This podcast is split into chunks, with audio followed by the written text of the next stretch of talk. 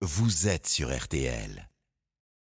Chevaux le quintet dominical aux portes de Paris après la Normandie hier et les pronostics RTL de Dominique Cordier pour vous guider. Bonjour Dominique. Bonjour Stéphane, bonjour à tous. Nous allons à Auteuil ce dimanche pour un quintet extrêmement ouvert. Ils sont 16 au départ. C'est un steeplechase, une course à sensation, longue de 3700 mètres. Au départ, nous avons des chevaux âgés de 5 ans et plus, on les connaît bien. À commencer par mon favori, le numéro 1 flanqueur. On l'a vu courir ici le 23 septembre dans l'une des préparatoires à l'un des gros handicaps de l'arrière-saison. Ici était classé cinquième, mais ce jour-là c'était sa rentrée.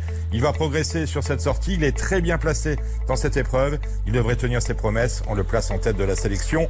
Devant le 6, invité de marque, le 2 Osaville, le 13 Rimpoche, le 9 Achasson, le 7 Sois poli du matin et enfin le 3 Golden Witch.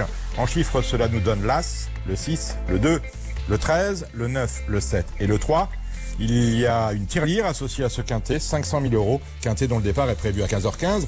Rendez-vous Stéphane dans une heure avec l'outsider de RTL.